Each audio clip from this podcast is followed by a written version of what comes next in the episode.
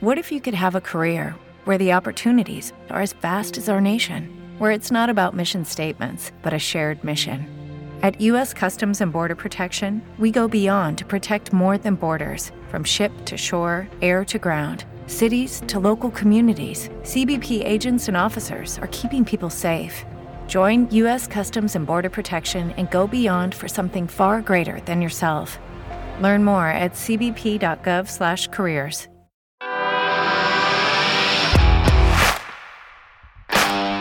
Bienvenido a Esto también es política, el podcast que habla tu mismo idioma, con Mario Girón y Miguel Rodríguez.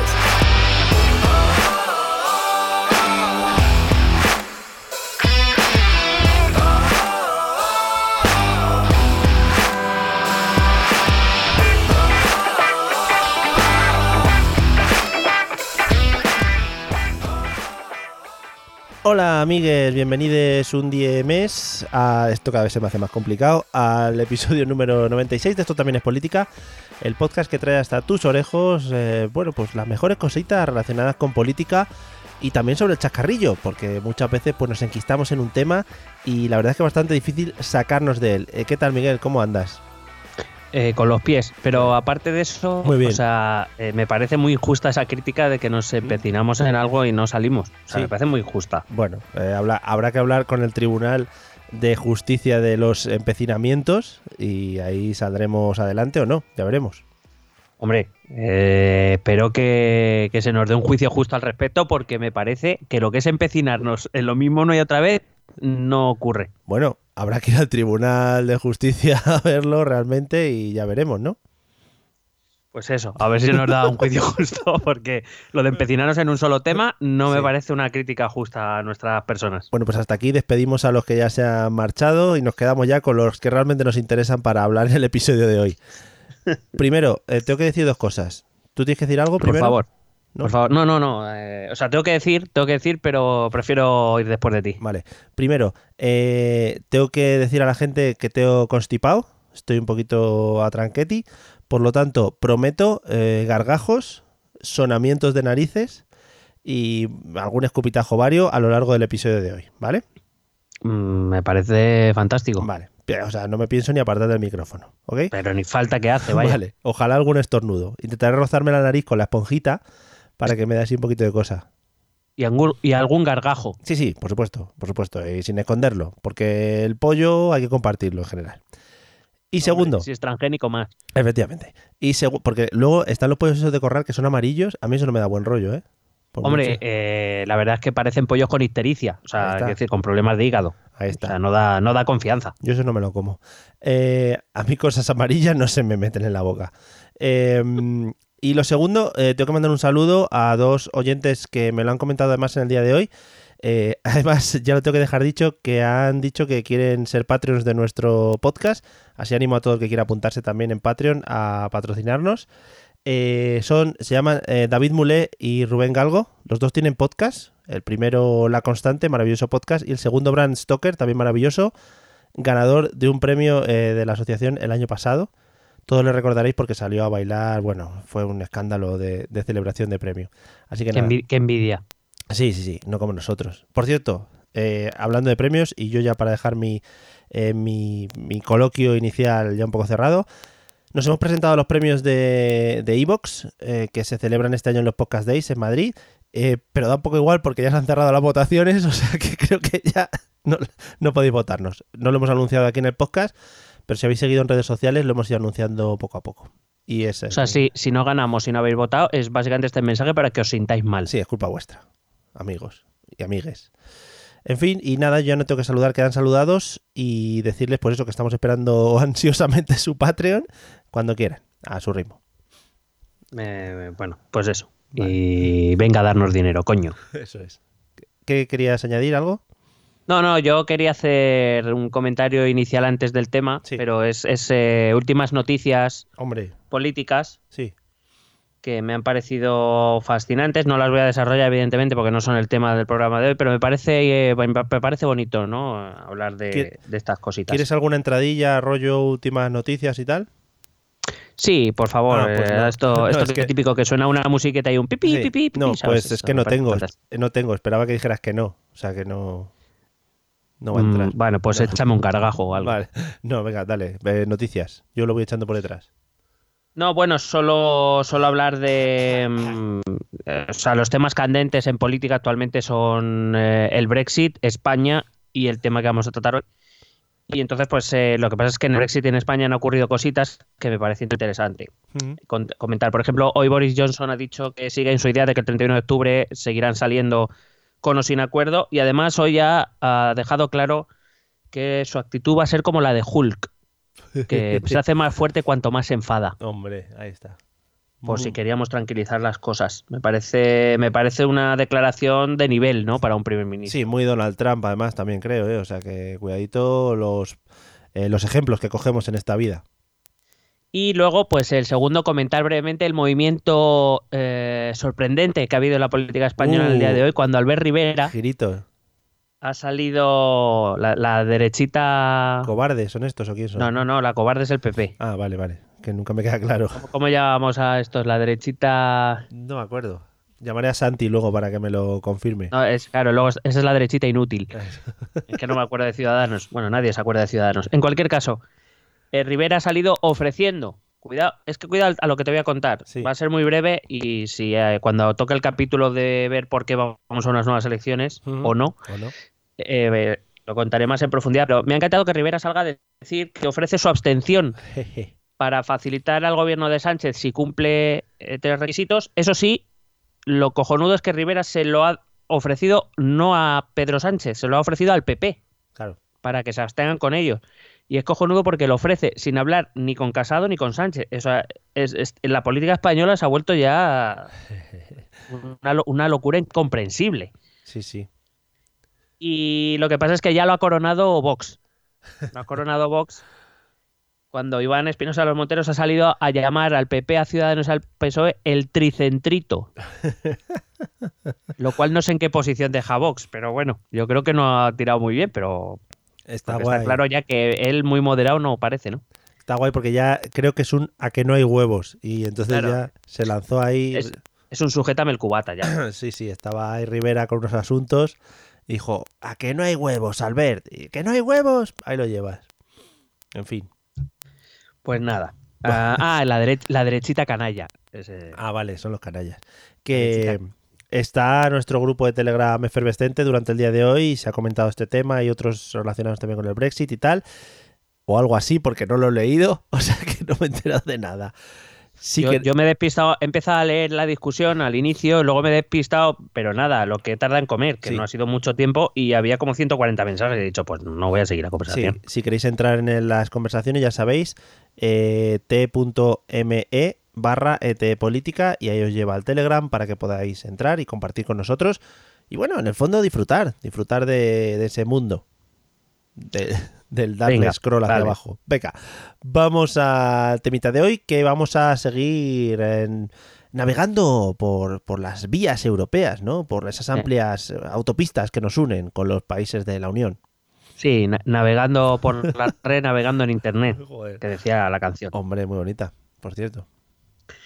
Bueno, pues vamos a hablar de Italia. Vamos Oh, a intentar yeah. explicar qué es lo que ha pasado eh, en estos, eh, sobre todo estos dos últimos meses, aunque nos vamos a ir un poco más atrás en el tiempo, para poder explicar y entender bien qué es lo que ha pasado en Italia.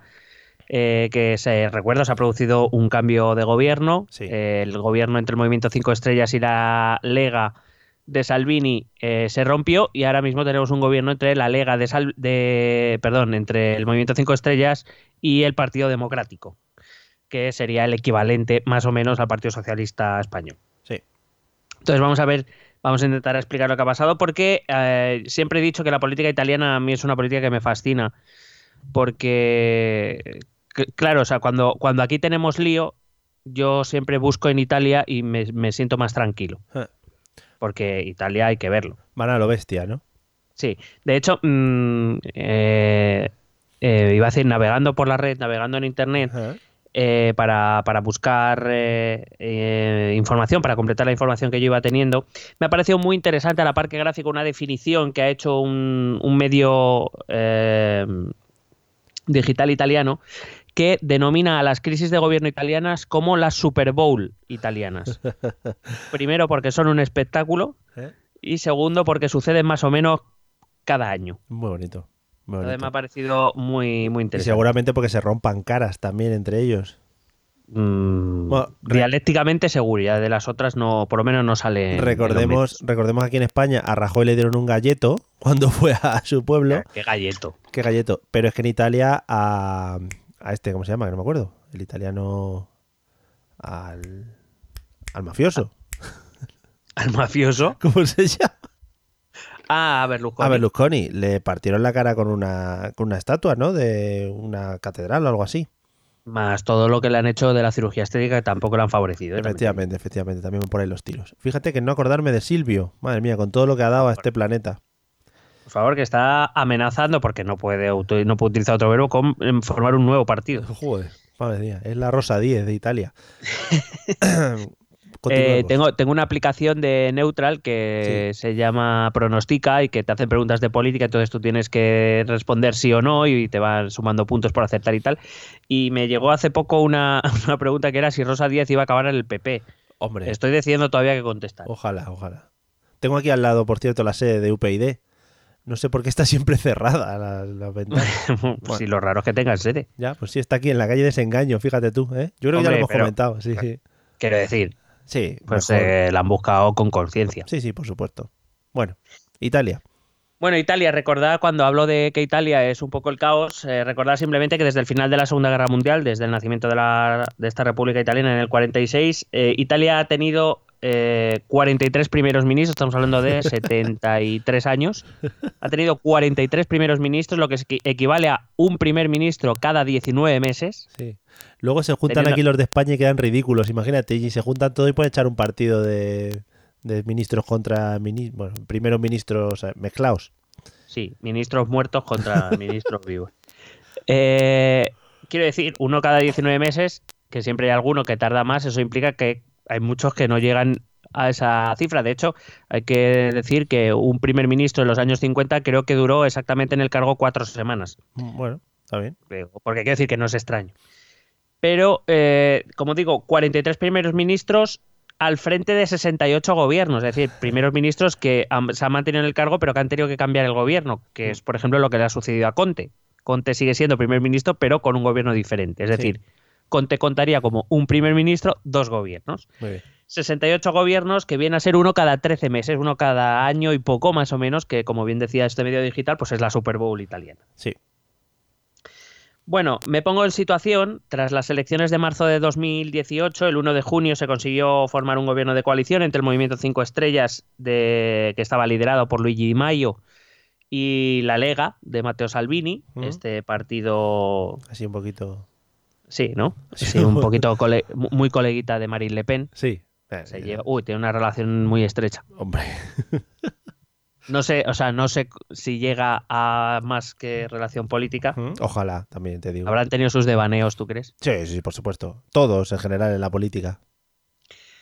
Bueno, eh, recuerdo que en aquellas negociaciones uno de los escollos más importantes fue quien iba a ocupar el puesto de primer ministro, porque eh, la lógica dictaba que debía ser eh, Di Maio. Di Maio había recibido un 32%, por- o sea, su partido había recibido un 32% de los votos por un 17 y pico, luego te diré el dato exactamente, Sí. por la Lega. Parece lógico que el líder del partido más votado se convierta en primer ministro. Salvini dijo que de ninguna manera iba a pactar con ellos si Di Maio tenía más poder que él. Hmm. El movimiento Cinco Estrellas acabó tragando. eh, además, no solo con la figura del primer ministro, Di Maio se tuvo que contentar con una vicepresidencia igual que Salvini, sino que además tuvo que tragar con un gobierno paritario, es decir, a pesar eh, de que casi a prácticamente doblaba en votos eh, y en escaños el movimiento Cinco Estrellas a la Lega, eh, la realidad es que el gobierno tenía el mismo número de ministros de la Lega que de Movimiento Cinco Estrellas. Ahí las negociaciones sí que tuvieron que ser muy amistosas. En unos términos. Eh, sí, bueno, eh, negociar con Mateo tiene pinta de, de ser algo divertido. Hombre, por supuesto. Además que, no sé tú, yo me lo imagino sacándose el cimbrel en mitad de la negociación, diciendo, aquí lo tienes. Ojalá, ojalá. Bueno, la figura de consenso elegida para ser primer ministro italiano fue eh, Giuseppe Conte, que es un profesor eh, universitario de derecho privado que en 2013 ya fue elegido por el Parlamento italiano para ser parte de lo que aquí sería el equivalente de lo que aquí sería el Consejo General del Poder Judicial, el gobierno de los jueces. Mm. Em, él es reconocido en su ideología, reconoce su cercanía en muchos aspectos al movimiento Cinco Estrellas, pero no pertenece al partido. Es más, hemos visto durante este gobierno que a veces no coinciden sus posiciones políticas. Es, digamos, bastante más moderado que, Luigi Di Maio.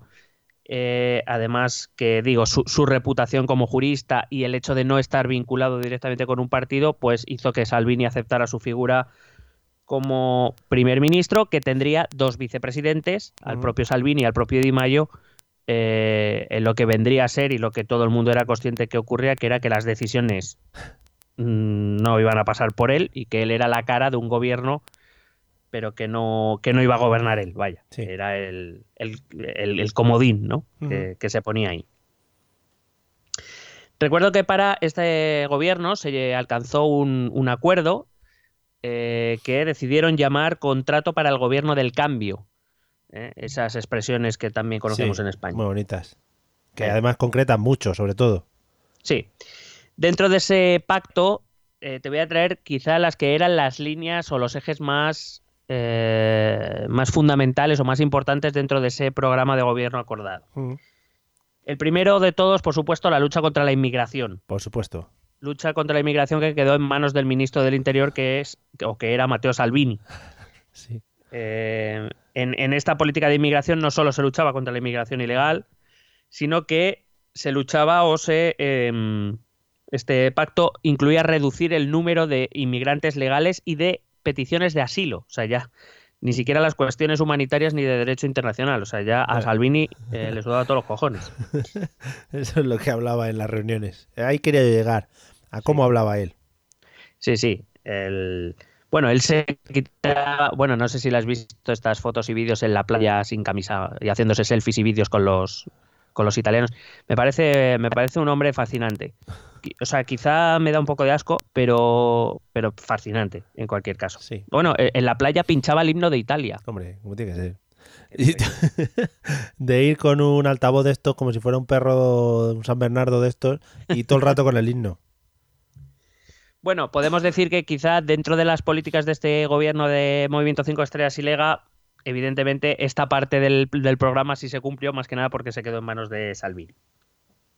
Otra de las exigencias de Salvini fue la introducción de la eh, flat tax, de la cual hemos hablado aquí alguna vez, pero que recuerdo brevemente lo que es, que es la introducción de un, eh, impuesto no proporcional, sino eh, un impuesto regresivo explico.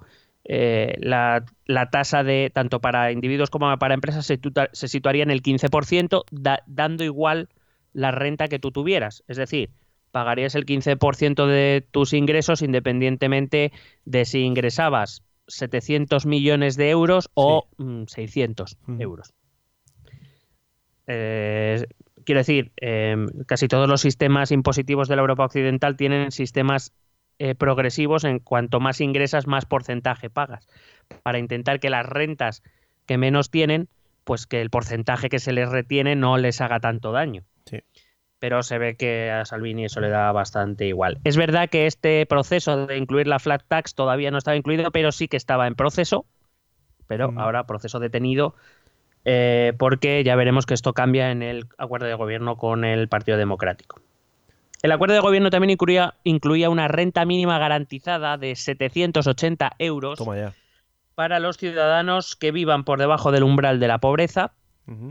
Esto en términos económicos eh, se traza todos aquellos que tengan ingresos del menos del 50% de la mediana.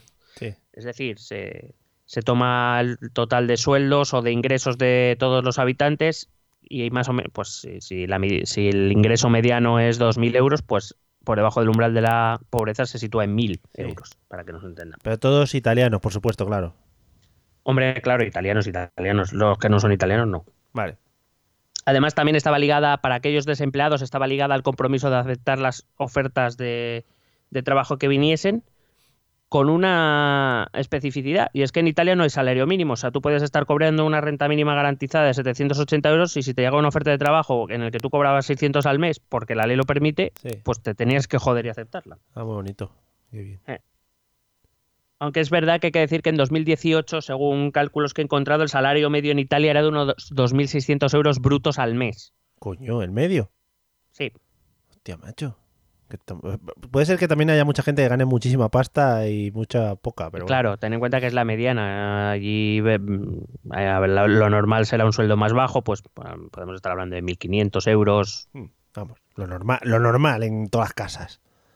Bueno, eh, a ver, lo normal en todas las casas. Sí, sí. Lo normal en las casas tampoco, pero es verdad, por ejemplo, que el nivel de precios en Italia es más alto que el español. Es decir, yo siempre digo que los sueldos hay que compararlos conforme al nivel de precios. Sí. Eh, no son lo mismo 2.600 euros en París que en España. No, No, no. son lo mismo. Sí, es que, perdona, es que estaba hablando de con lo que ganamos en el podcast y me he hecho un lío, ¿sabes? Entonces me he venido arriba con la media. Estamos más cerca de los 600.000, ¿no? De los 600.000, entre los 500 y los 600.000, sí. Madre mía.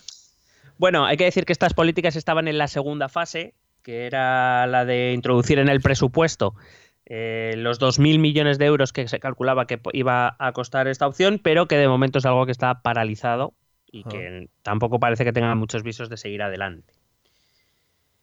Otra de las propuestas, eh, otro de los acuerdos a los que se llegaron fue reducir el número de cargos electos, incluyendo eh, la Cámara de los Diputados, que sería nuestro Congreso, que ahora actualmente tiene 630 miembros. En el pacto quedaba claro que se tenía que reducir a 400 y el Senado, que actualmente tiene 315, debía reducirse a 200. Mm.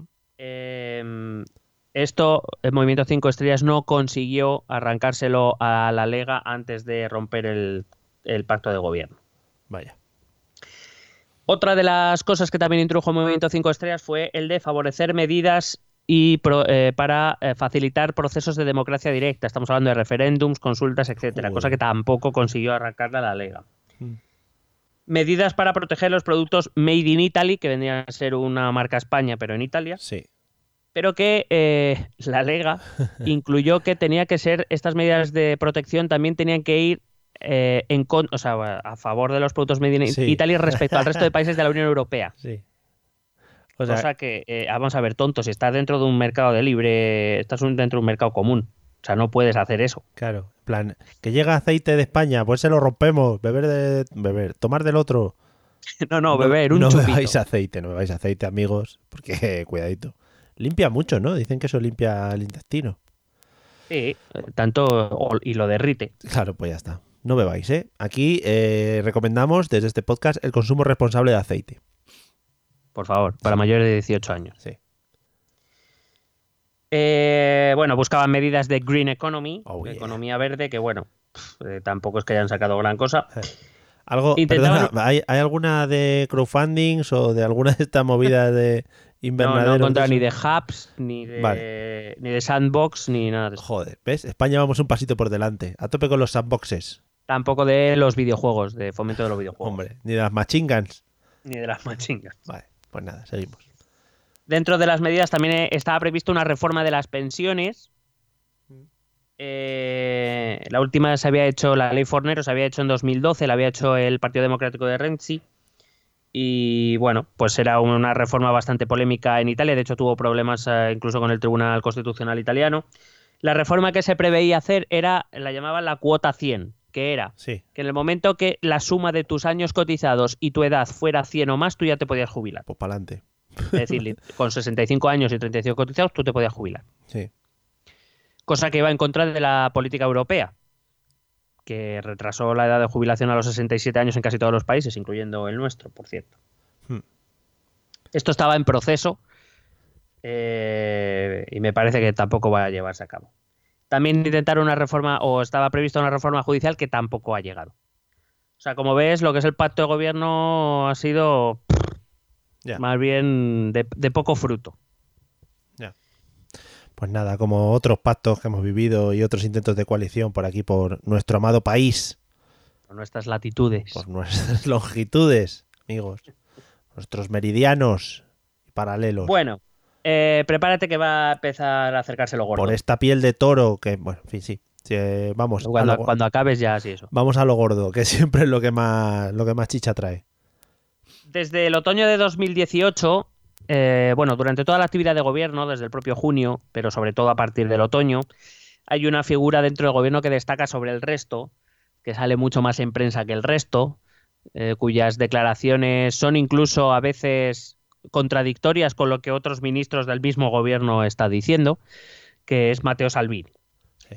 Em, aparte porque el tema de la inmigración, la llegada de los barcos de las ONGs y demás, también eh, lo sabemos aquí en España, Mm. eh, se convierte ¿no? en, como en un tema central de, de estos meses. La Lega empieza a avanzar en las encuestas a costa del propio Movimiento 5 Estrellas. Es curioso porque este gobierno iba en contra de todo lo que los estudios siempre han dicho de los gobiernos de coalición, donde el partido mayoritario suele favorecerse de un gobierno de coalición porque es el que más visibilidad tiene. Pero claro, desde el mismo momento que Di Maio aceptó tener el mismo número de ministros que eh, Salvini, que la Lega, y darle además el ministerio que ejercía el control sobre la inmigración a Salvini, error políticamente eh, nefasto para Movimiento 5 Estrellas, Claro. la realidad es que el segundo partido de la coalición se estaba aprovechando del primero. En febrero, pasamos ya a febrero, eh, la tendencia de la Lega sigue al alza. Y en la revista L'Espresso, en Italia, aparece una publicación en la que se habla de una posible financiación del partido Sí. Por parte de círculos bastante allegados de Vladimir Putin. Vaya, vaya, vaya girito, ¿eh? No os lo esperabais, ¿eh? Los que no habéis estado atentos, ¿eh? Girito ahí. Toma. En cualquier caso, esta publicación del Expreso en febrero pasa de largo, no, no parece que ¿Crees- surta mucho efecto. Solo un apunte. eh, ¿Crees que Vladimir Putin está haciendo rollo crowdfundings con los diferentes partidos políticos del mundo? Es decir, también se le relacionó con Donald Trump, ahora con esto de Italia. ¿Puede ser? Y con Le Pen. Por eso. Está metiendo. El próximo será Santi, ¿tú qué crees? O Albert Rivera. ¿Por quién apostamos? Eh, no, es- que Santi, Santi Cuidado. tiene contactos en Irán. Hostia. Es que estamos metiendo ya ahí carnaza Cuidado. mayor, ¿eh? Nos estamos metiendo. Estamos metiendo el dedo en la llaga. ¿eh? Esto ya está siendo reportaje de investigación, ¿eh? Cuidadito. Bueno, hay que decir que esto, que debería haber sido un escándalo, como digo, a Salvini y a la Lega parece no afectarle. Recuerdo que la financiación en Italia, ocurre igual en España, Hmm. la financiación de países extranjeros o provenientes de fondos extranjeros está prohibida en Italia, la financiación de partidos. Sí, sí. Eh, fíjate si no le afecta que en abril, dos meses después de esa publicación, las encuestas en Italia le dan en torno al 35% de los votos. Recuerdo que en menos de, o sea, en un año, desde las elecciones de marzo hasta ahora, ha pasado solo un año y ha prácticamente doblado su voto, su intención de voto según las encuestas. Llega el primer momento en que testamos si las encuestas italianas eh, se acercan a la realidad, que son las elecciones europeas del 26 de mayo. Sí. En estas elecciones, el movimiento 5 estrellas, que en las elecciones de un año antes, en 2018, había obtenido el 32,7% de los votos, ahora ha bajado al 17,1%. Bueno, O sea, casi ha perdido la mitad de sus votos en apenas un año. bueno, no pasa nada. Pequeño golpe. Sí, esto el, el- el PP lo salvaría bien. Sí. Eh, la Lega, que había obtenido el 17,35% de los votos en 2018, en las elecciones europeas alcanza el 34,3%. Como ves, las encuestas no iban muy desencaminadas. Bipartidismo. El Partido Democrático sube algo, entendemos que a costa del Movimiento 5 Estrellas, del 18,76 al 22,7, Ujú. y el partido de Berlusconi, que había obtenido el 14% en las elecciones de 2018, eh, Forza Italia, en estas no llega ni siquiera al 9% del voto. Muy bien. Esta es la situación de Italia el 26 de mayo. Ante esta situación, los rumores, que ya, ya habían aparecido un poco antes, pero claro, los rumores ahora de que Salvini va a forzar la ruptura del gobierno para ir a elecciones y convertirse en el, en el capo de Italia, pues como que empiezan a coger más fuerza. De hecho, creo que lo recogimos aquí, por lo menos cuando hablamos de los gobiernos de coalición, creo que, que algo dijimos. Mm. Que en otoño se esperaban elecciones. Sí. Pero va a aparecer un obstáculo muy importante en este plan que Salvini tiene. El canal eh, BuzzFeed o BuzzFeed, Sí. como lo quieras llamar, BuzzFeed. lo cono- sí. no sé si lo conoces. Sí, me suena. Es un canal de comunicación en Internet que sobre todo se hace eco de las noticias más virales alrededor del planeta, es, Sí. de- es estadounidense. Publica un audio que, bien, eh, que viene a confirmar los rumores de financiación rusa para la Lega que ya anunció el Expreso en aquel artículo de febrero. Vaya. Ya no es un artículo, no son rumores, es un audio donde se escucha la conversación entre tres negociadores italianos y tres negociadores rusos. En este audio, que según la- el canal eh, BuzzFeed es- se grabó en octubre de 2018 y coincidiría. Casualidades de la vida, coincidiría con una visita que Salvini hizo a Moscú. Pero que son casualidades. Eh, como digo, se escucha a tres italianos y a tres rusos negociar el traspaso de varios millones de euros a la Lega Vaya. con el objetivo de financiar de esta manera la campaña de las elecciones europeas. Qué bonito. De entre, las, eh, de entre los negociadores italianos se va a reconocer casi inmediatamente una voz, que es la de Gianluca Savoini.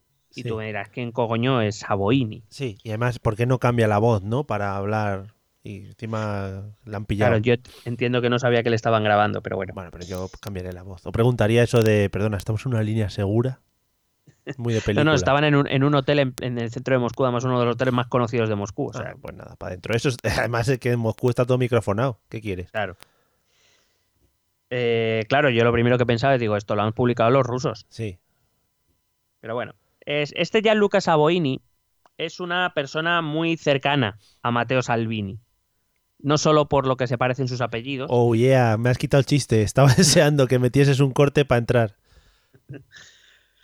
Eh, pero sí es conocida su función de enlace de, la Lega o de Salvini con Rusia en general. Cuando eh, se tiene que tratar algún asunto con Rusia, este Savoini es el, digamos, el, enlace entre la Lega y, digamos, es, es cabeza de este sector prorruso que hay dentro de la Lega.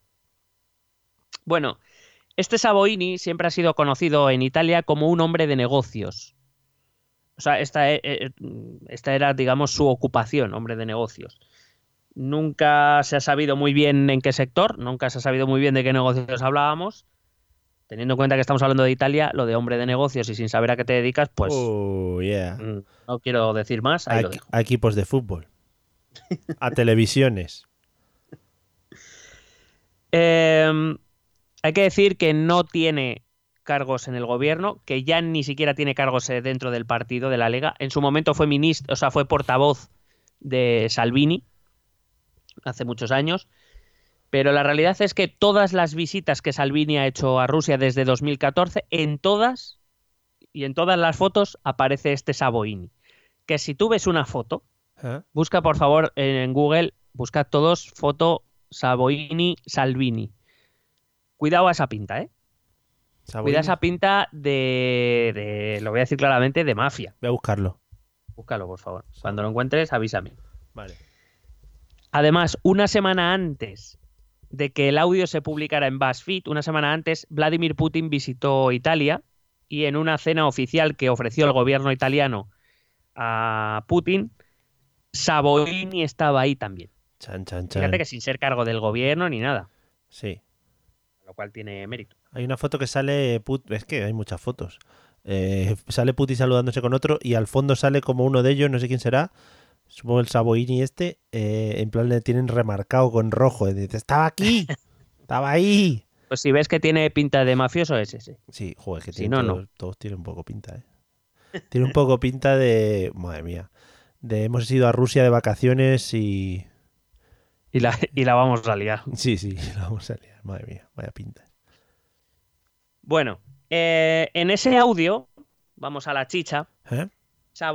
Asegura que eh, la Lega va a ganar las elecciones europeas y que eh, va a encabezar una coalición de partidos europeos junto a una destacadísima y, y muy, muy bien eh, y una prestigiosa política europea que todos amamos con locura, que es Marine Le Pen. Sí, sí, sí. Va a crear una- va a encabezar una coalición que va a forzar a la Unión Europea. Acuérdate que es la época eh, estamos hablando de que estas conversaciones son de octubre, es la época en que las encuestas están dando que los partidos euroescépticos, cuidado que la lían. Sí. Entonces les cuenta que Salvini, por supuesto, va a arrasar en Italia, que eso va a pasar en muchos otros países, como por ejemplo lo va a hacer Marine Le Pen en Francia, y que eh, la Lega eh, encabezará una coalición que obligará a la Unión Europea a eh, dejar un poco de lado a Estados Unidos y acercarse más a Rusia. Joder, chico. Vaya, vaya girito. Eh, no te digo nada, pero los negociadores rusos escuchan en el audio cómo hablan de Salvini con mucha simpatía y le llegan a llamar el Trump europeo. Claro, hombre. Sí, que- Pobre Santi, pobre Santi. Madre mía. Claro, que es, es- es que nosotros al final siempre estamos aquí en la esquina. uf, estamos un poco perdidos en la mano de Dios. Nadie nos hace caso. Somos una península triste. Y bueno, pues Santiago Abascal tendrá que salir con su caballo a conquistar Europa de una vez por todas. Y su casco, que no se olvide el Y casco. el casco, por favor. Bueno, según este audio, eh, Saboini, eh, es verdad que, que no hay, ese audio no dice en ningún momento que se cierre el acuerdo. Ajá. Esto es lo que está investigando la Fiscalía de Milán. Si, si hubo o no, aunque también es verdad que la propia Fiscalía ha dicho que, la pro- que, que con solo la intención ya sería constitutiva Claro. de delito. Es decir, no cogieron, bueno. no cogieron el micrófono y dijeron, venga, quedamos en eso, ¿no? Mira, estamos chocándonos las manos, venga, firmamos. Y alguien, co- alguien cogió el micrófono y dice, ahora mismo están firmando Sí, el sí. acuerdo. Como los que comentan ajedrez y movidas de estas. En plan, Sí, uy, qué jugada ha hecho Kasparov. eh, Es súper Caballo a F4. divertido. es impresionante el ritmo que lleva. Qué tensión. Lo- a mí me gusta cuando se ponen a darle hostias al reloj. En plan, que se me quedo sin tiempo, que me quedo sin tiempo y le dan ahí unos. Joder, eso es maravilloso. Bueno, en fin. Hablando de Rusia también, que son muy buenos en ajedrez. Hombre, por, fa- por favor. Hombre, los maestros de la estrategia. Anatoly, bueno, en fin. Eh, bueno, decía que este Saboini estaría cerrando un acuerdo, o, o que se, perdón, que se em, que aseguraba a estos negociadores rusos que él cerraría o que haría de intermediario, intermediario en un acuerdo entre la petrolera italiana Eni y las petroleras rusas Rosneft, que es pública, ¿Eh? y Lukoil, que es privada. Lukoil. Se supone que cerrarían algún tipo de colaboración que significaría el traspaso de muchísimos millones de los cuales la mordida para la lega que Saboini estaría consiguiendo y que, eh, como digo, iría en forma de dinero negro a la lega para financiar la campaña de las europeas, eh, ascendería a un montante de unos 65 millones de euros. Muy ricos. Todo eso para pagar eh, los, los carteles, los roll-ups, todo eso que se pone detrás, ¿no? De las, en las, Las las banderitas. banderas, las gorras que se dan, por ejemplo. Claro. Yo solo eh, quiero poner un, un easy, que es easy esos 60 65 millones en vez de a la lega, Ah. se los dan a- Berlusconi. Cuidado. Cuidado. Las fiestas que puede haber en Roma ahí, ¿eh? Y te monta otro canal de televisión, un equipo ciclista, bueno, se cambia la cara y se pone la de Ricky Martin, flipas. Bueno, por supuesto, esos 65 millones, aparte de las comisiones que también se llevarían estos negociadores Ya rusos, eh, serían a cambio de que Salvini eh, forzase ese cambio prometido de visión o de acercamiento de la Unión Europea a Rusia y de alejamiento de Estados Unidos. Sí.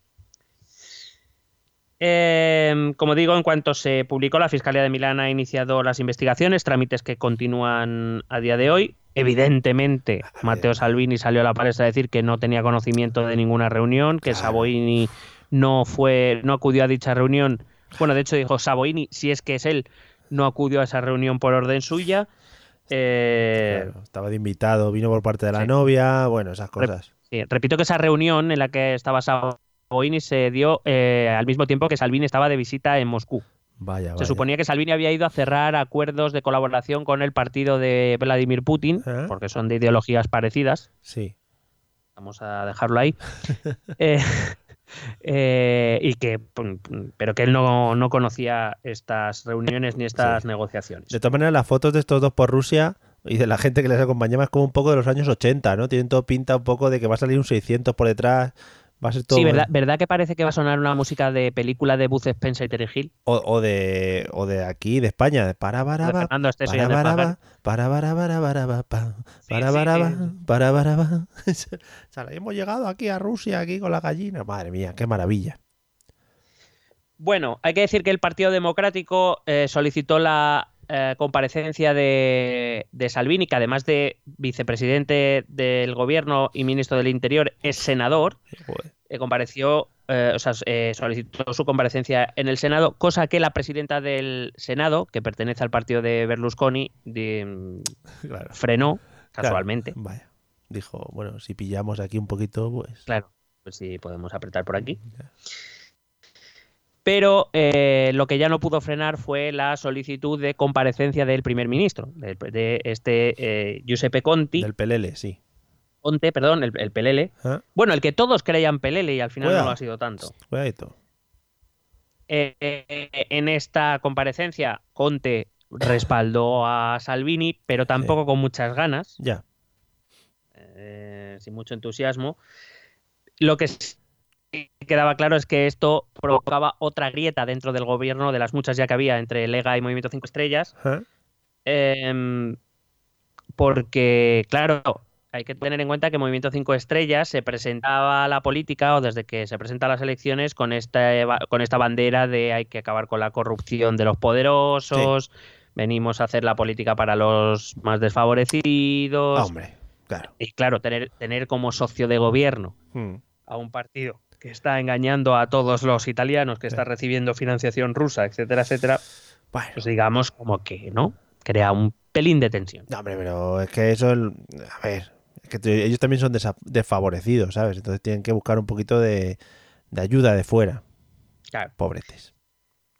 Eh, es, es un momento muy complicado para Di Maio porque ya no es que pongan en el punto de mira a la Lega y a Salvini, es que le ponen sus propios votantes y militantes. el- el- digamos, eh, Movimiento 5 Estrellas tiene muy movilizada su base social. Sí, Le ponen, le ponen el punto de mira a él. claro. por, este, por este motivo. Las encuestas eh, que se publicaron después de conocerse este audio daban que tanto la Lega como eh, bueno, el Movimiento 5 Estrellas venía perdiendo votos desde la coalición, pero ahora la Lega, que había subido sin, sin faltar ni, un- ni una sola encuesta, empieza a bajar en votos después de conocerse este afer eh, con Rusia. Vaya, qué sorpresa. Entonces, para evitar que las, eh, las encuestas eh, profundizaran o dejar que el tiempo pasase y, y profundizar en esa pérdida de votos, Salvini, en la primera semana de agosto, decide, en una comunicación pública, Así, sin más, decide decirle al pueblo italiano que el acuerdo de gobierno está roto, Vaya. que la liga ya no está disponible para continuar en el gobierno, exige la reunión inmediata del Parlamento para contrastar, confirmar que el gobierno no tiene mayoría, es decir, se daría un poco la situación esa que hablábamos de Johnson, donde, sí. eh, porque de hecho eh, presentan una moción de censura donde la Lega votaría en contra del propio gobierno en el que están dentro. Se autocensuran, sí, sí, muy bonito. Sí. Eh, y la convocatoria a lo más pronto posible de nuevas elecciones para intentar sacar ese 30%. De hecho, en su comunicado público, Salvini hace una declaración tan tranquilizadora como que quiere que los italianos le den plenos poderes. Ah, bueno, pues El último que creo que había dicho eso creo que se llamaba Benito. Pero bueno. Sí. Hombre, Turquía también estuvo por ahí, ¿no? Que con, con el amigo este, el Erdogan, ¿no dijo algo No, sí, parecido? pero digo que en Italia en el último que dijo, por favor, Sí. dadme plenos poderes, Y no iba con Manolo. fue un tal Benito. No iba con Manolo, recordemos. No, no. La excusa para. Porque, claro, siempre hay que buscar una excusa. ¿Eh? No vale con decir, pues ahora yo quiero romper esto, porque entonces quedas un poco mal ante la opinión pública. La excusa fue la falta de acuerdo sobre un proyecto eh, que se firmó en 2012 de tren de alta velocidad para unir las ciudades de Turín y Lyon, Claro. entre Italia y Francia. Muy importante, creo, en ese momento para la política italiana. Bueno, hay que decir que, que sí que fue un escollo interno para, ah, bueno, sobre todo para el Movimiento 5 Estrellas. Em, es un proyecto, como digo, de 2012, que se aprobó en 2012, que el acuerdo de gobierno entre Lega y Movimiento 5 Estrellas dice que eh, todo este proyecto se revisaría. El Movimiento 5 Estrellas no le gusta este proyecto porque considera que es un gasto de dinero público excesivo para un proyecto que tampoco beneficia tanto a los italianos. Sí. El problema es que, como digo, este proyecto se lleva avanzando muy lentamente, pero está iniciado siete, hace siete años. Ya. Entonces, el, el acuerdo de gobierno decía que se iba a revisar íntegramente este, este acuerdo, eh, este proyecto, que es una colaboración italo-francesa junto con la Unión Europea. Sí, ahí no, España, que- España no ha metido la mano, ¿no? En ese tren de alta velocidad. No le ha tocado, Vaya, de momento. la meca y nos quedamos en lo más alto. Claro, eh, había que votar una moción mediante la cual se aprobaban los nuevos gastos que se necesitaban para continuar el proyecto. Eh, Movimiento 5 Estrellas votó no, eh, la Lega votó sí, y para esto eh, el hecho de no votar en el mismo sentido en este proyecto fue el motivo que eh, Salvini arguyó para al día siguiente declarar que el gobierno estaba roto. Como ves, un, un argumento de peso. Sí, sí, sí, por eso te digo que estaba la gente esperando eso. Dijeron, no, no, si lo del tren no sale, aquí no se sigue. Sí, era, era un proyecto que en su inicio estaba presupuestado en 8,6 eh, en 8.600 8.600 millones de euros, de los cuales la Unión Europea eh, financiaría el 30% y e Italia y Francia el 40% cada uno. Es decir, a Italia más o menos le iba a costar unos 2.900 millones de euros. Muy ricos. Eh, Italia ya ha invertido, o sea, hasta el día de hoy, ya ha invertido 1.200 millones de euros. Ya tiene comprometidos otros 240. Joder, chico. Eh, y el caso es que el precio para Italia ha subido porque para poder llevar a cabo el, el proyecto, ah, la, la orografía del norte italiano es bastante más compleja que la francesa Vaya. y entonces hay, eh, digamos que lo que presupuestaron pues se quedaron cortos. Y nadie se había fijado en eso, ¿no? Es que hay un par de pero montañas es- nuevas. Esto solo pasa en Italia, en España no ha pasado nunca. Sí, sí. Oye, es que la- la- las vías estas hay que traerlas de Alemania, bueno, igual no las tienen. No Que no había, no había, no me acordaba de esta montaña que hay que agujerear. Sí, sí, efectivamente. Ah, que no se puede pasar por arriba. Coño, haberlo dicho, hay que hacer túneles. Bueno, pues este fue el motivo por el que Salvini exigió elecciones inmediatas tras presentar una moción de censura contra el gobierno. A esto respondió el Movimiento 5 Estrellas que le parecía muy bien ir a elecciones, siempre y cuando, o sea, que, la- que ellos se lo concederían, a cambio de que la Lega aprobase antes de, de ir a elecciones la reducción de eh, diputados y senadores. Cosa que Salvini dijo que no. Porque claro, entonces iban a salir elegidos menos senadores y parlamentarios suyos, debía ser. Mm. El 20 de agosto, esto fue la primera semana de agosto. El 20 de agosto, eh, después de que fue bloqueada la comparecencia de Conte para la, la moción de censura por parte del Partido Democrático, Sí. eh, Conte decide intervenir por petición propia en el Senado. Allí eh, se, nos damos cuenta, cuando empieza la sesión, que yo tuve la, yo tuve la, fri- la fricada de Sí. seguir en directo, decía. que eh, la Lega había retirado la moción de censura. Oh, yeah. ¿Por qué? Te preguntarás. Sí. Por dos razones. La primera, porque ya era. eh, primero, porque Conte ya le había hecho saber a Salvini que en, a- en esa comparecencia iba a dimitir, Joder, chico. lo cual pues no tiene mucho sentido. Claro. Pero, sobre todo, y esto es a lo mejor lo que se sabe menos aquí en España, porque Conte, al mismo tiempo que le había dicho que iba a dimitir, había dejado caer la idea de que no se cerraba a buscar un gobierno con el Partido Democrático. Madre mía, que también daban los números. Tienen la suma de los dos partidos dan mayoría en ambas cámaras. Y esto, evidentemente, es una patada en el culo a Salvini, Claro. Porque a Salvini le interesan elecciones, no que haya otro gobierno con la opción de que gobiernen medio bien, porque entonces eso le hará perder poder electoral. De hecho, Salvini va a ofrecer a Conte rehacer un acuerdo de gobierno Lega Movimiento 5 Estrellas. Joder, cosa que Conte va a decir que, que no. Eh, De hecho, Conte creo que le va a decir en italiano algo parecido a contigo no, bicho. Hombre, joder, qué bonito sería. De hecho, cuando eh, Conte sale al Senado y en un discurso de aproximadamente unos 45 minutos eh, decide explicar la crisis de gobierno y por qué va a dimitir, la verdad es que el, el discurso es para verlo. Porque viene a dejar a Salvini y a la Lega por los suelos. Además, se le nota que él es profesor, lo hace de forma muy pausada, pero a la vez utilizando palabras muy poderosas. Es un discurso muy interesante desde el punto de vista de la comunicación eh, y sobre todo que, que viene a decir, eh, bueno, viene a decir lo que todos sabemos, pero lo dice el presidente, de, el primer ministro italiano delante del Senado y se lo dice a todos los italianos, que viene a decir que Salvini ha actuado por intereses personales y de partido, que nunca le ha importado el gobierno y que, y que esto es intolerable porque de hecho le recuerda delante de todo el mundo que eh, ha sido él el que ha corregido a ministros, a otros ministros, a otros compañeros ministros, que se ha quejado públicamente cuando no lo ha hecho de forma privada y que a pesar de que él intentaba que cada vez que tuviera un problema o una opinión diferente se lo comunicara él de forma privada para intentar gestionar eh, dichas disputas dentro del gobierno y sin necesidad de que nadie lo supiera, que Salvini eh, se ha pasado a Conte por el forro de los cojones. De hecho, le echa en cara que tuviera que ir él a defenderle o a explicar el asunto con Rusia en vez de él. Ya.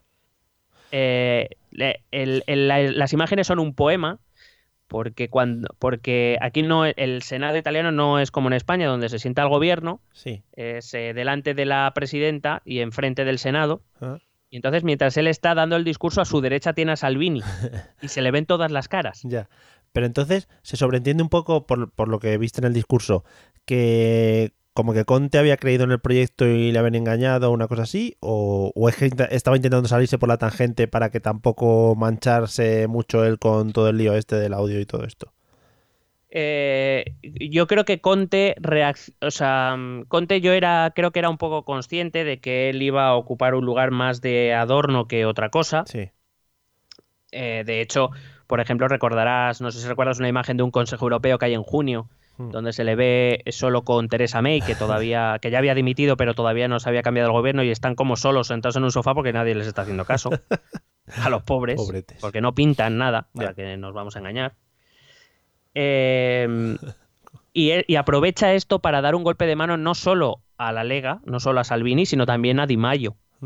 Di Maio, que hay que decir que a mí como político me parece espeluznante. bueno, más que espeluznante, no al tipo, no al, no al, no tipo Corbyn, sino me parece espeluznante porque me parece un tipo insípido, sin sangre, que no sé, me parece un poco inútil en general. Eh, de hecho, Conte podríamos decir que ahora mismo de facto es quien lidera el movimiento Cinco Estrellas y no Di Maio, que como digo ya no está tan bien visto en su propio partido. Ya. Conte aprovecha ese discurso para decir, bueno, yo me voy a ir, me has puteado y me voy a ir. Ahora, me voy a quedar a gusto. Ya. Y se queda en a gusto. De hecho, es curioso, es curioso como hay un momento además muy bueno en el que está recordando las medidas de gobierno que ha sacado el gobierno Movimiento Cinco Estrellas con la Lega y hay un momento que los, senadores de la Lega empiezan a buchearle. Y el tío, como buen profesor, ahí se le nota que es profesor, se para, les mira diciendo, oye, que esto también lo habéis hecho vosotros, ¿eh? Y se quedan todos como, venga, hasta luego, gracias. De hecho, va a recibir, fíjate que va a recibir muchos aplausos de la bancada de Movimiento 5 Estrellas, sí, pero va a recibir muchos aplausos de la bancada del Partido Democrático. Ya ve. Porque eh, el discurso de Conte también es muy defensor de las instituciones y de la política parlamentaria muy defensor del Estado de Derecho y de las leyes, del cumplimiento de las leyes, algo que quizá ahí Movimiento 5 Estrellas cogea bastante. Ah, muy bonito. O sea que, que Conte aprovecha para situarse también como un punto intermedio entre Movimiento 5 Estrellas y Partido Democrático con esa idea de que tal vez pueda salir un gobierno de coalición entre estos dos partidos. Así que le da lo suyo a Salvini y a la Lega, pero también le da lo suyo a Di Maio. Que ya no le queda más remedio que atarse a Conte. Conte ha aparecido como un hombre de Estado, la reputación y el prestigio de Conte suben como la espuma en toda Italia y en toda Europa. Los líderes europeos están muy contentos con la defensa que él también hace de la Unión Europea, donde dice que es verdad que la Unión Europea necesita reformas, pero que sus socios naturales son la Unión Europea y no Rusia, por ejemplo. Ya. Entonces, Conte eh, ha sido, eh, ha tenido, habrá tenido que aguantar un año de no pintar mucho y ahora es el verdadero líder de Italia. Ahora todo el mundo quiere a Conte. Qué bonito. O sea, que ha actuado con mucha inteligencia. Claro, Salvini no contaba con la participación del Partido Democrático. Cuando fueron las elecciones de marzo de 2018, y creo que lo contamos aquí, el Partido Democrático dejó claro desde el principio que no iba a llegar a ningún acuerdo con Movimiento Cinco Estrellas, que no mm. querían acercarse ni con un palo. Claro, Salvini en un momento dado debió calcular que el Partido Democrático volvería a hacer lo mismo ahora. Pero la realidad es que ahora el Partido Democrático, muchos de sus hombres fuertes, mm.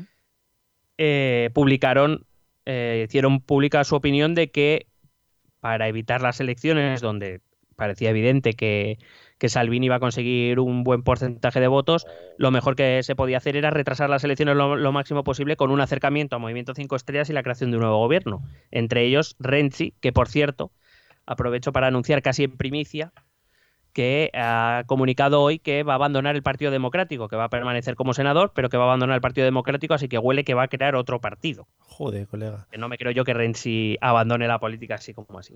Chaquetas. Sí, no, esto es un festival. Eh, en estos momentos, Conte, dimitido, a la espera de ver si hay elecciones o no, eh, no sé si te acuerdas que viaja al G7, a Biarritz, Sí. donde se reúnen el G7. Mm. Y allí Conte va a hacer otro movimiento de mano espectacular que va a dejar a Di Maio a la altura del Betún, Joder, con Conte, ¿eh? que va a ser eh, reunirse con Donald Trump y eh, le comunica que él está dispuesto a, a encabezar un nuevo gobierno, esta vez con el Partido Democrático. Como pidiéndole permiso también, ¿no? Sí, Muy bien. pero no solo consigue el permiso, sino consigue que Trump de forma pública apoye esta iniciativa del, presi- del presidente Conte. Con lo que le cuesta hablar a Trump, que eso también hay que contarlo, ¿eh? Sí, Fíjate. sí, pero que hay que recordar que el apoyo estadounidense eh, deja en clara evidencia a la Lega. Primero, porque una cosa es que Trump quiera acercarse o llevarse mejor con Putin Ya. y otra que pueda permitirse el lujo de tener a su propio partido y a sus propias instituciones en contra por avalar a un partido que se relaciona con Rusia. Ya. Son cosas diferentes. Entonces, claro, después de lo de la Lega, de que surgiera el audio, Estados Unidos ha decidido apoyar claramente las, las políticas de Conte y las actuaciones políticas de Conte. Y eso, evidentemente, es un gran respaldo, otro más para Conte, que deja a Di Maio hecho mierda. Ya. Eh, finalmente, Movimiento 5 Estrellas y Partido Democrático llegaron a un acuerdo para formar un nuevo gobierno dirigido por, eh, por Conte, que digo que ha ganado muchísimo prestigio, no solo en Italia, sino también en Europa. Te resumo muy brevemente, si te parece, ya con esto acabo, el nuevo Vale. programa de gobierno. Sí. Una cosita. este nuevo- Una cosita, no sé si en esta nueva negociación que han llegado estos dos partidos ha pasado un poquito como ha podido pasar aquí en España, en plan, eh, yo me acerco un poquito a tus ideas y, y no vas a poder, digamos, rechazar esta coalición que hacemos entre los dos partidos, o, o es un poco simplemente para evitar elecciones y que, y que Salvini no, no gane. Bueno, tiene tiene que ver, ha tenido que ver un poco de todo. Las negociaciones han sido complicadas, pero también eh, ha dejado demostrado que cuando hay voluntad de algo, de conseguir algo, sean las razones que sean, pues se consigue, ¿no? Apunta, Eh, Pedro. por si acaso alguien quiere tomar nota. Eso, Pedro, Eh, la- Pablo. y, Pa- y Pablo. Eh, la realidad es que, que han sido negociaciones muy difíciles porque Movimiento 5 Estrellas, eh, ya, ya explicamos en su momento, es un movimiento atrapa todo. Y hay parte de su ideología que no concuerda en nada con una política de centro izquierda que pueda tener el Partido Democrático. Aparte también han tenido problemas por el reparto del gobierno Sí, pero sí que es verdad que negociaron primero el- las medidas y luego decidieron, porque al principio el problema fueron los, los sillones, como normalmente se dice, pero es verdad que llegó un momento que decidieron negociar primero el acuerdo y luego ya repartirse los sillones, como vamos, Bueno. como gente normal. sí. Eh, y fue una negociación difícil, eh, pero ahí, por ejemplo, destacó mucho la figura del presidente de la República. Una de las cosas con las que no contó Salvini también fue que eh, allí el presidente de la República, Sergio Mattarella, eh, sí tiene capacidad de actuación limitada, pero tiene capacidad de actuación. Eh, no es como el rey, que aquí no puede hacer nada y que pasados los dos meses desde la primera investidura las elecciones se convocan de manera automática. El rey no tiene ninguna capacidad de acción sobre eso, a pesar de que Pablo Iglesias se lo pida. Sí. Eh, allí Mattarella puede explorar otras opciones antes de decidir convocar eh, elecciones. Tiene un- no tiene un tiempo limitado, evidentemente no se va a tirar dos años buscando opciones, pero sí que eh, fue gracias a él que se dio tiempo a que Movimiento 5 Estrellas y Partido Democrático llegaran a un acuerdo. Es verdad que también hizo una cosa muy inteligente que fue limitarles el tiempo. Mm. Decirle, mira, chicos, para tal día tenéis que tener algo hecho. Eso obliga, quieras que no, a buscar los acuerdos eh, como sea. Y si es necesario reunirse por las noches, pues por las noches. Sí, mira, pues bastante coherente todo. Eh, decía que eh, el primer reto que tiene este gobierno son los presupuestos de 2020, porque allí en Italia está muy mal visto que un gobierno gobierne con los presupuestos de otro año. Vaya. Aquí seguimos con los de Montoro, de 2015, creo recordar. Sí. Pero bueno, con calma. No, bueno, es que es una cosa que es complicada de mirar también, ¿eh? Hay, que, te- hay que tener tiempo y ganas. Sí, sobre todo eso. Eh, eh, unos presupuestos 2020 en los que el nuevo gobierno, bueno, este gobierno ahora, claro, la influencia que tiene ahora es del centro izquierda, por tanto va a mirar más a temas sociales, Sí. más que a temas de inmigración. Las, las políticas de inmigración, eh, pues, decía antes que mm, Movimiento 5 Estrellas en temas de inmigración realmente estaba más cerca de la Lega que del Partido Democrático. Ahora va- ha tenido que suavizar esas posiciones y quería que el Partido Democrático le apoyara. Claro. Eh, estaba prevista una subida del IVA que el Partido Democrático y, y Mo- Movimiento 5 Estrellas van a anular. Lo que no sé es de dónde van a sacar los miles de millones que iba a aportar este aumento del IVA. Pues de Rusia. ¿De dónde Sí, probablemente sí.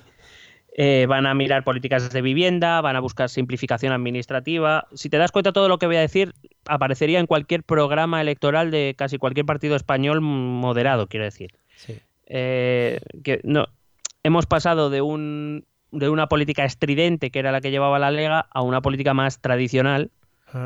Que este Partido Democrático que viene a ser el, el- el centro izquierda tradicional italiano. Simplificación administrativa, aumento del presupuesto en educación, aumento de los servicios sociales, potenciar la lucha antimafia, que bueno, esto Joder. aquí en España no es muy característico, pero en Italia sí.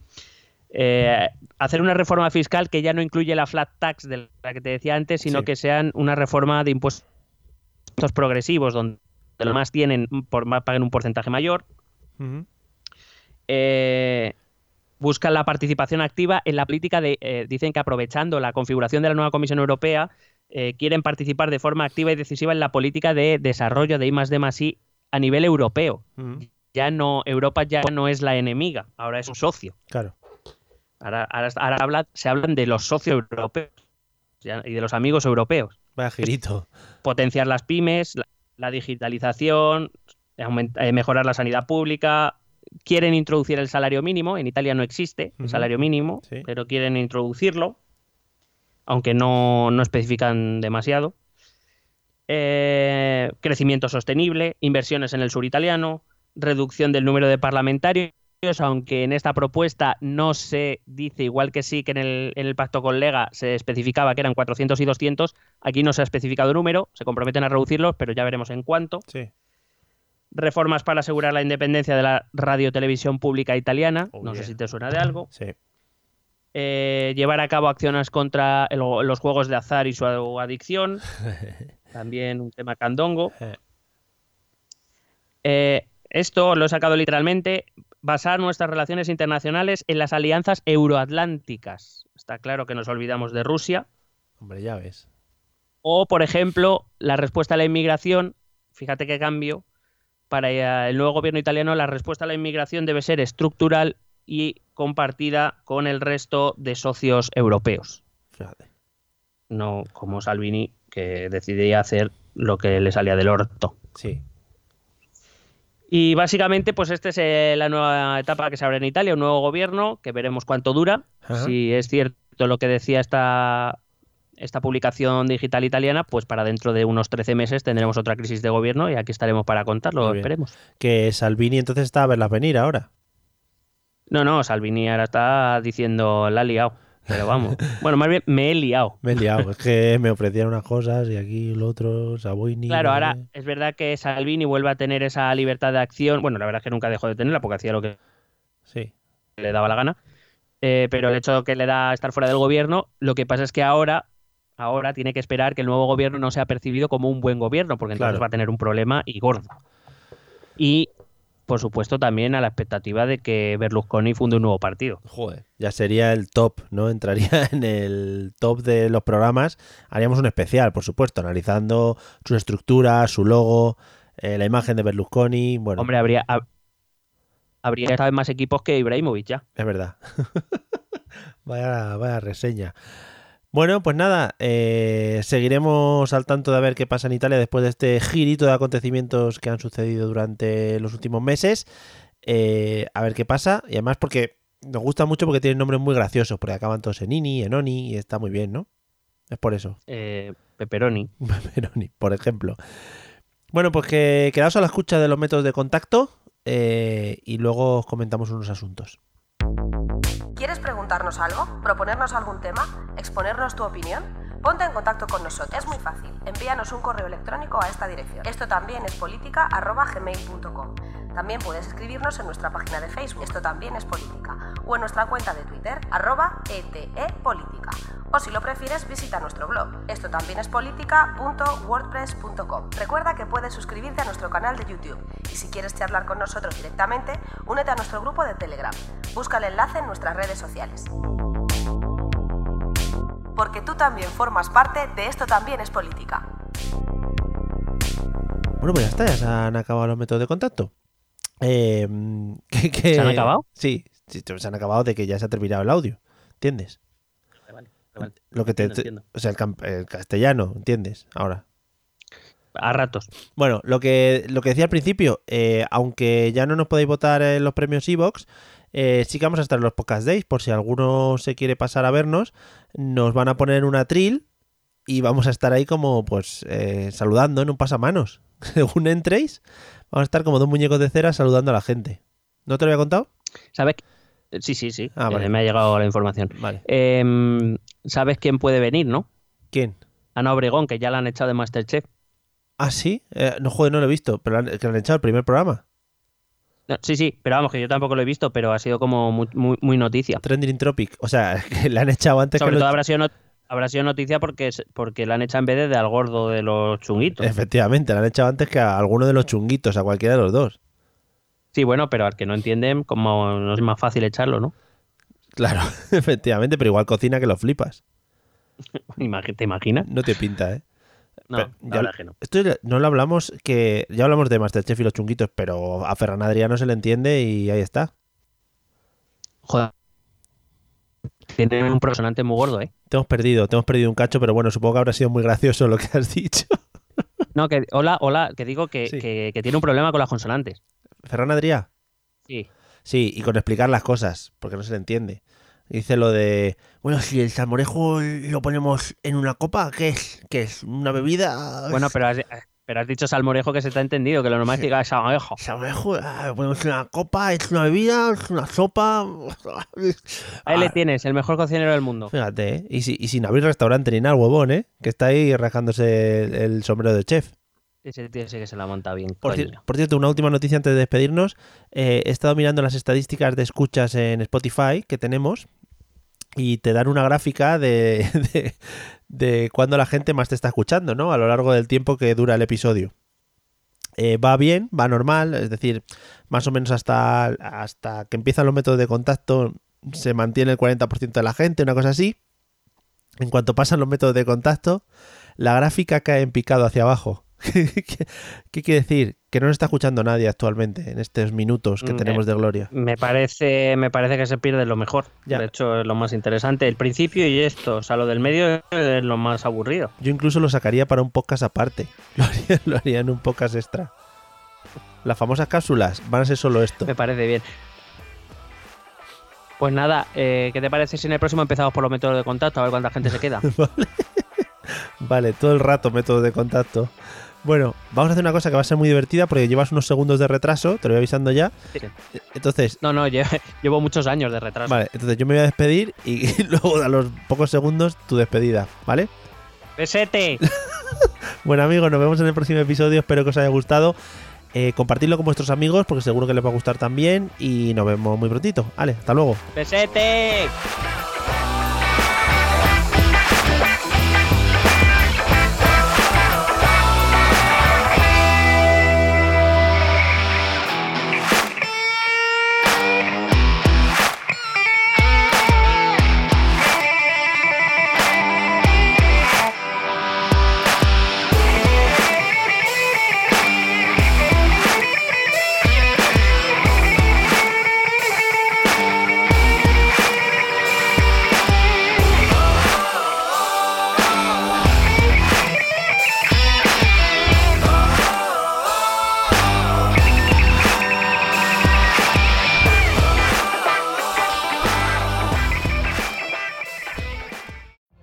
Every day, we rise, challenging ourselves to work for what we believe in.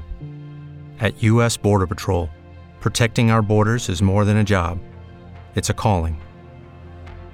Agents answer the call, working together to keep our country and communities safe. If you're ready for a new mission, join U.S. Border Patrol and go beyond. Learn more at cbp.gov/careers.